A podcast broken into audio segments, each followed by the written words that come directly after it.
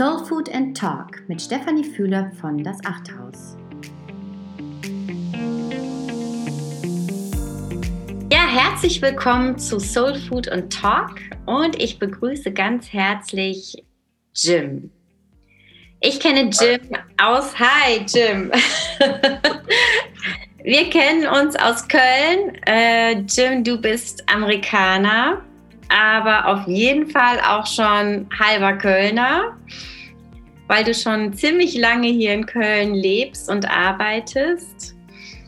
Ähm, du äh, bist sehr interessiert an Sport und Kraftsport. Das ist dir ganz wichtig. Du liebst Blumen und hast einen sehr, sehr süßen, haarigen Freund, nämlich Joe, dein kleiner Cockapoo.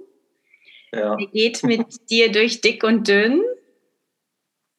Und so wie ich dich äh, kennengelernt habe, Jim, bist du ein sehr aufrichtiger Mensch. Du ähm, bist immer bereit, alles zu geben. Du bist super leidenschaftlich und ähm, total hilfsbereit ähm, und denkst eigentlich immer erstmal an die anderen als an dich. Danke. ja, schön, dass du heute hier bist. Es ist echt schön, hier zu sein. Ja, Jim, ähm, ich möchte heute mit dir darüber sprechen, ähm, wie du mit Krisen umgegangen bist bisher in deinem Leben, weil obwohl du so ein super positiver Mensch bist und ähm, immer das Gute siehst und auch voller Fröhlichkeit bist, hast du auch schon einige sehr schwierige Situationen in deinem Leben erlebt.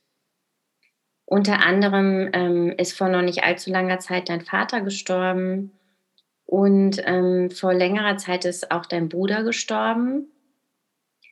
Und ähm, das sind ja sehr schwere Schicksalsschläge, ähm, und ich würde gerne von dir wissen, wie du, wie das für dich war und wie du damit umgegangen bist.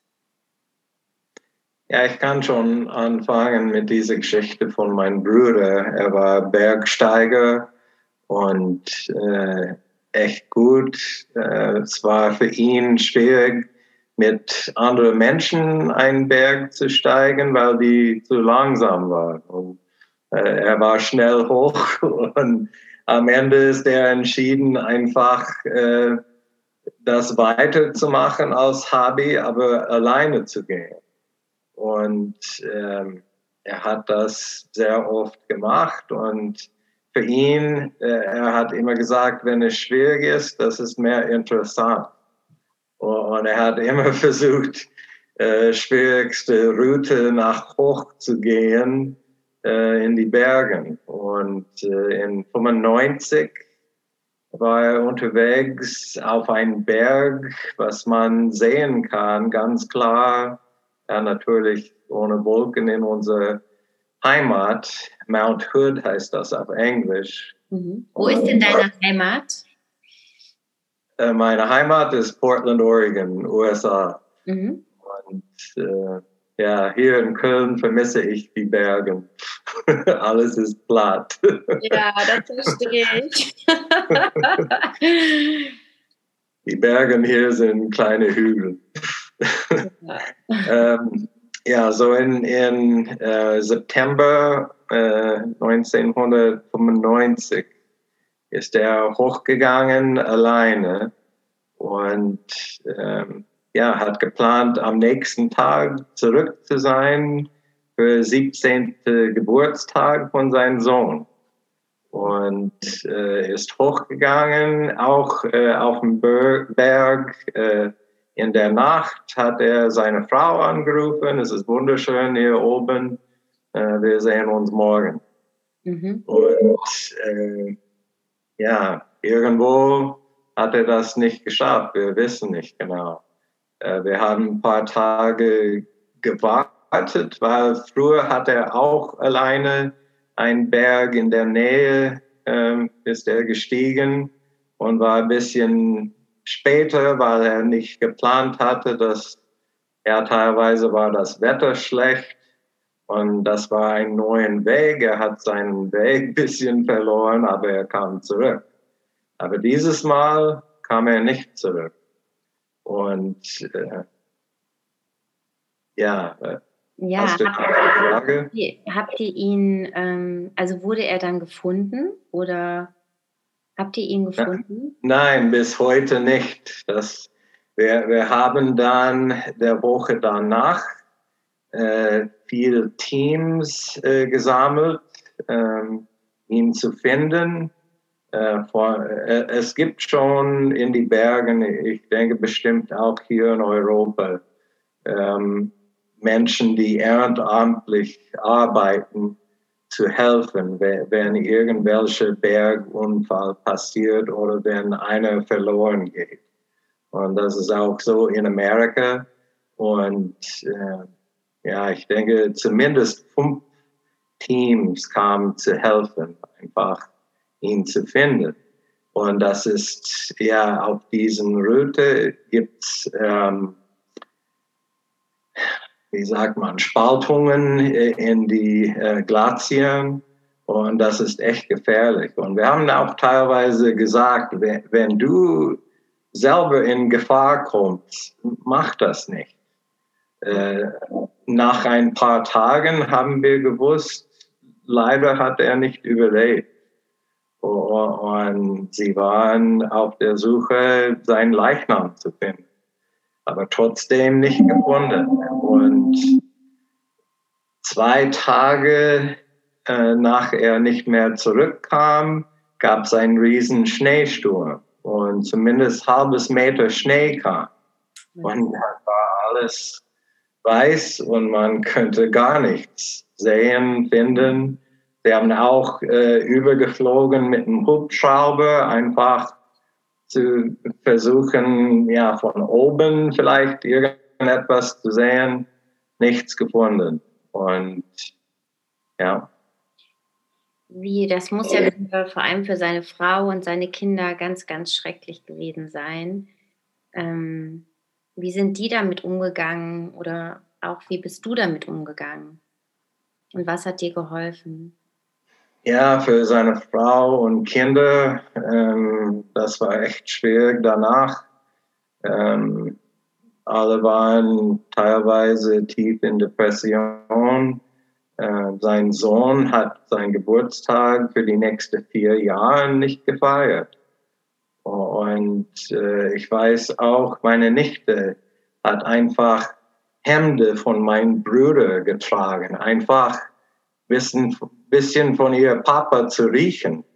Mhm. Und das war echt schwierig. Und, und für mich, ich habe gefragt, warum äh, ist mein Bruder so gestorben und nicht ich. Ich habe keine Frau, keine Kinder. Es wäre einfacher, wenn ich sterben könnte. Aber ja. Hast du eine Antwort bekommen? Nicht wirklich. Ich habe geholfen, ähm, mit diesen, ja, sucht ihn zu finden. Ich war nicht hoch, hoch auf dem Berg. Äh, meine Eltern haben gesagt, äh, ja, lieber nicht. Wir haben einen Sohn verloren. Ich habe einfach geholfen äh, mit Essen und, und äh, ja, andere Sachen äh, einfach ähm, teilweise zu bringen, nicht ganz hochgetragen, aber es gab auch eine Hütte da auf diesem Berg, wo die Teams sich getroffen haben. Und wir haben da rein ein Lagerfeuer gebaut, dass sie reinkommen könnten, ein bisschen zu aufwärmen. Und ich habe geholfen mit solchen Sachen. Und äh, ja, dann übernachtet und in der Zeit, als ich alleine war, gefragt, äh, warum passiert sowas? Und es, ja, es kam keine, keine ähm, Antwort wirklich in meinen Kopf, aber trotzdem äh, habe ich, ja, war, war ich nicht wutend, äh, war ich nicht wirklich geärgert, aber teilweise verwirrt. Warum passiert sowas? Wurde denn irgendwas gefunden von deinem Bruder? Sein Zelt war immer noch da oben. Und da, das war ein Punkt, wo die Teams einfach das immer im Blick hatten und haben gedacht, okay, wir suchen ja irgendwo in der Nähe von seinem Zelt, was echt ein Zeugnis war. Er hat seine Bibel dabei gehabt. Und das haben wir auch früher als Familie gemacht. Mhm. Als wir in die Bergen waren oder beim Wandern im Wildnis, wir haben immer unsere Bibel da, dabei gehabt und auch ja, teilweise von den Psalmen gelesen. Und ja, Psalm 104 war unser Lieblingspsalm, äh, da zu lesen, weil es viel über die Natur geht. Und dann ist man direkt dabei. ja. Was, was hat dich getröstet oder was hat dir geholfen, diesen schweren Schicksalsschlag zu überwinden? Ja, weil mein Bruder Christ war, ähm, ja, einfach zu wissen, er, er, ist mit Jesus und ich werde ihn wiedersehen. Und ähm, im Himmel dann. Ja. Ja, ähm, was interessant war, wir, wir haben praktisch einen Trauergottesdienst gemacht bei unser Hauptbüro in Beaverton, Oregon. Mein Bruder Ken, er hat in der Zeit für Nike gearbeitet und ich auch. Und ähm, sie haben gesagt, ja, wir können schon was, was machen für ihn. Das war einen Monat später. Sie haben ein bisschen gewartet. Aber natürlich nichts gefunden. Und ähm, ja, was für mich interessant war, Philip Knight, unser Chef von, von dieser Riesenfirma. Er kam zu uns als Familie und er war sprachlos. Er ist nicht Christ und er könnte uns nicht wirklich trösten. Aber wir als Familie, wir, wir sind alle Christen und unser Trost war, dass wir meinen Bruder Ken wiedersehen werden. Und mhm. trotz aller Traurigkeit und trotz vieler Fragen, warum das passiert, gab es immer diese, ja, gewiss, wir, wir werden ihn wiedersehen. Ja, voll. Ähm voll schön, ehrlich gesagt, ähm, dass du da so einen Trost gefunden hast, dass du glaubst und weißt, dass du ihn wiedersehen wirst im Himmel. Ähm, ja, es gibt noch was anderes, ähm, was mich so bewegt bei dir.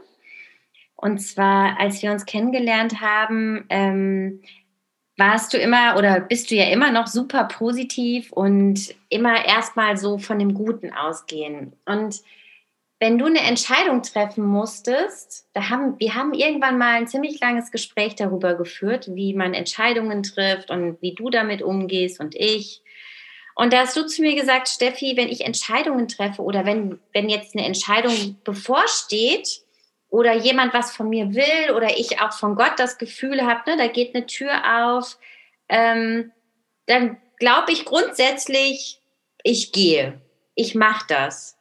Es sei denn, Gott sagt, du sollst das nicht tun. Und die Frage, wo, die du zu mir gesagt hast, ist, ich stelle mir immer die Frage, wieso sollte ich das nicht tun? Und so an eine Sache heranzugehen, auch Entscheidungen zu treffen, das hat mich ähm, bis heute ehrlich gesagt begleitet, weil ähm, mit dieser Frage an Dinge heranzugehen, auch wie ich Entscheidungen treffe, ähm, zu fragen, warum sollte ich das nicht tun, gehe geh ich ja davon aus, dass ich erstmal davon ausgehe, dass ich es tun werde. Und nicht umgekehrt. Und ich habe vorher eigentlich immer, bin ich umgekehrt an Sachen rangegangen. So, oh, es kam irgendwas, wurde an mich herangetreten oder eine Tür hat sich geöffnet und ich war erstmal so, oh, warum soll ich das denn machen? Oder warum soll ich jetzt denn hier lang gehen? Ähm, aber so wie du das gesagt hast, warum, warum sollte ich das nicht tun? Das hat mich wirklich total nachhaltig beeinflusst, weil das eine ganz andere Sichtweise ist und ich erstmal davon ausgehe, ich glaube, dass wenn sich eine Tür öffnet, dass die von Gott ist und dass ich die gehen soll. Es sei denn, er sagt was anderes. Kannst du dazu ein bisschen was erzählen, wie du zu diesem Satz gekommen bist oder zu dieser Lebenseinstellung? Hattest du die schon immer oder gab es so einen Schneidepunkt, wo du echt so mit dieser Frage, warum nicht? Ja, ich, ich denke, früher habe ich immer, immer gefragt, warum soll ich das machen? Vielleicht ein entscheidender Punkt war, als ich in Kosovo war. Ähm, bevor ich nach Deutschland kam, ich habe geholfen mit viel, vielen verschiedenen Projekten von unserer Missionsgesellschaft. Und äh, am Anfang immer weiter gearbeitet bei Nike und immer weiter gearbeitet mit unseren Teenagern in meiner Heimat. Äh, ich habe fast 17 Jahre gearbeitet mit, mit unseren Teenagern. Und, in der Kirche. Äh, das war ehrenamtlich ja, in, in meiner Heimatsgemeinde. Und dann ja, nebenbei vollzeitig bei Nike gearbeitet. Manchmal war das ein bisschen verrückt. Ja. das hat auch echt Spaß gemacht. Aber in der Zeit, als ich in Kosovo war, dann für mich kam ein ganz klarer Ruf von Gott. Äh, es geht nicht weiter bei Nike. Ähm, ich kann dich schon hier in Europa nutzen. Und ich habe gedacht, ich bin einfacher Mensch. Äh, ich habe keine hohe Bibelstudien gemacht oder irgendwas. Äh, ich war schon bei einer Bibelschule, aber ich habe auch nie gedacht, ja, ich möchte als Pastor oder Missionar arbeiten. Aber ja, und in der Zeit war ich schon 40 Jahre alt. Und äh, aber kam dieser ganz klare Ruf und wegen Jetlag war ich immer fünf Uhr morgens wach mhm. und manche von unserem Team, wir waren auf ein Projekt in Kosovo, wo wir eine Schule renoviert haben nach diesem Krieg und alles war wirklich kaputt. Äh, auch äh, wir haben übernachtet in ein Hotel und es gab keine Betten. Am, am Ende haben wir Betten selber gebaut äh, mit den Matratzen, was sie da hatten. Und, äh, aber fünf Uhr morgens war ich dann hellwach und ich habe einen Spaziergang gemacht und einfach in der Zeit gebetet und gefragt, äh, was soll ich machen? Und war auch interessant, als ich zurückkam zu meinem Arbeitsplatz. Mein Chef hat sofort gemerkt, du bleibst nicht mehr länger hier, oder? Echt? Und äh, ja, ich, ich äh, könnte auch dann eine Präsentation machen von meiner Zeit in Kosovo zu allen meinen Mitarbeitern. Das war echt cool, sowas zu machen. Äh, sie haben viele Schuhe und Kleidung zu mir gegeben, einfach äh, auch die armen Menschen äh, weiterzugeben. Es war echt krass. Echt arme Menschen haben Air Jordans bekommen in Kosovo. Ich habe dann Fotos gemacht und aber ja, ich, ich habe gemerkt, äh, ich, ich, ich kann sowas machen mit Gottes Hilfe. Und mein Ziel war dann in der Zeit ähm, mit English Camps, Computer Camps zu arbeiten und solche Sachen, wo ich viel Kontakt mit Menschen hatte. Und ja. Das heißt aber so dieses, okay, du hast irgendwie den Ruf gehört von Gott, hey, Jim, du wirst nicht mehr bei Nike arbeiten, du sollst jetzt irgendwie nach Europa als Missionar gehen. Und dann hast du automatisch gesagt, ja klar, warum nicht? Ja, ähm, in der Zeit war ganz anders. Ich habe gemerkt, äh, Gott hat den Weg vorbereitet und ich muss nicht lange überlegen, als ich zurückkam. Mein Chef hat gesagt, du, du, du darfst auch trainieren, der Mann, der seinen Job übernimmt. Und hm. ich habe gedacht, wow, das ist echt cool. Und ich, ich darf entscheiden, wer meinen Job weitermacht bei Nike und dann ihn für die nächsten sechs Monate trainieren, bevor ich weggehe. Cool. Und ich habe gedacht, äh, Mann, das ist, das ist ganz klar. Ich, immer wenn ich sowas merke, ich könnte nicht selber besser planen.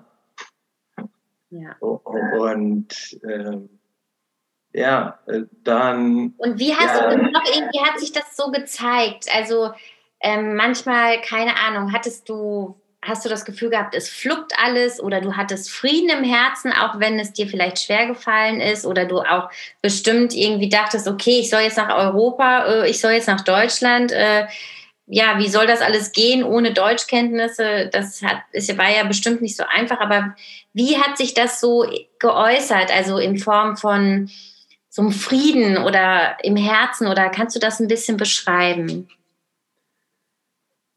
Ja, ähm, was, ja, es macht alles einfacher, dass ich Single bin, dass ich ledig bin, dass ich keine Frau und Kinder habe. Und ähm, ich muss nur, ich habe auch natürlich äh, mit meinem Pastor und ein paar anderen Menschen getroffen und gefragt wegen ihrer Meinung. Äh, aber jedes Mal war ganz klar, ja, warum nicht? Äh, es gibt kein, gar keinen Grund, äh, warum das nicht machen sollte. Und ja, dann seit dann äh, habe ich immer gedacht, wenn, wenn einen neuen Weg kommt, wo ich merke, Gott hat schon alles vorbereitet, dann frage ich, ja, warum nicht? Cool. Und, so Und es ist nicht immer einfach. Ich, ich, ich musste dann, ähm, ja, ich, ich bin dann in Frührente gewesen, nicht wegen irgendwelcher Krankheit oder irgendwas. Aber das sah schöner aus auf dem Papier, als zu sagen, ja, tschüss.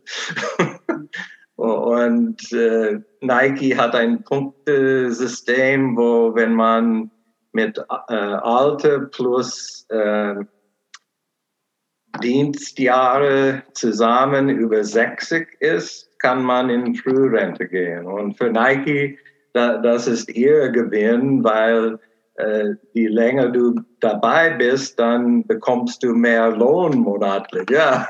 ja. Sie sparen letztendlich Geld.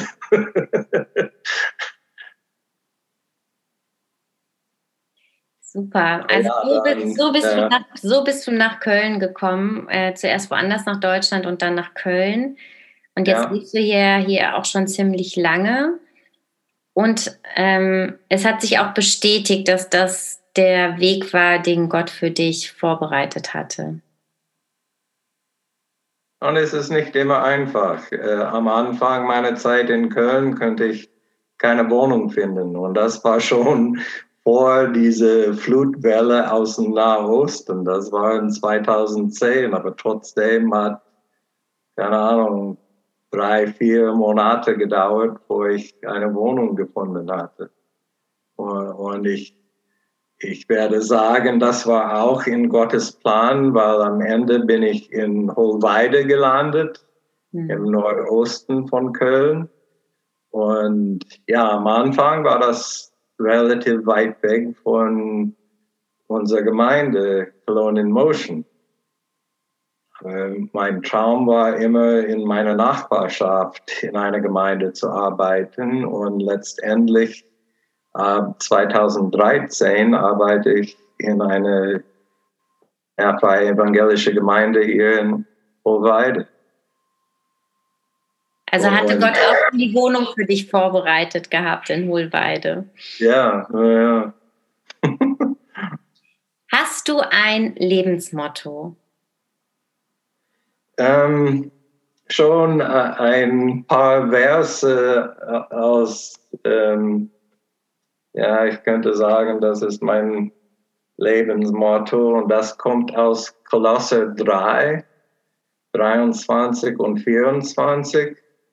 Und alles, was ihr tut, das tut von Herzen, als für den Herrn und nicht für Menschen, da ihr wisst, dass ihr von dem Herrn zum Lohn das Erbe empfangen werdet. Denn ihr dient Christus dem Herrn.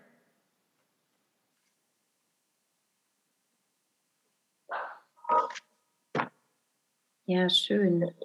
Und das das ist immer im Kopf. Ich, ich arbeite natürlich mit vielen Menschen, aber letztendlich äh, ist mein Dienst für Jesus. Ja. Ja, ich finde, das ist ein super Schlusswort, Jim. Vielen Dank für, für deine Offenheit. Ähm, Danke, dass äh, du den Weg gehst, den Gott für dich hat und du einfach so voll der Segen sein kannst für deine Menschen um dich herum. Ähm, und ich bin total froh darüber, dass Gott dich so fröhlich macht und äh, ja, du wirklich ähm, so einen ganz tiefen Frieden auch in deinem Herzen empfindest und ähm, das merkt man dir auch an. Und so dieses, dich kann eigentlich nicht großartig irgendwas erschüttern. Selbst ähm, schlimme Krisen, wie jetzt mit deinem Bruder, der verstorben ist, oder auch dein Vater. Natürlich äh, ne, es ist es furchtbar, wenn Menschen sterben und ganz, also das kann man gar nicht in Worte nennen, benennen, aber trotzdem hast du das überwunden, weil du weißt, dass du mit Jesus gehst. Ja, ich, ich bin alleine, aber ich bin nicht alleine. genau. Vielen Dank, lieber Jim. Bitte. Für dieses Gespräch und ähm, ja, tschüss, bis zum nächsten Mal. Tschüss.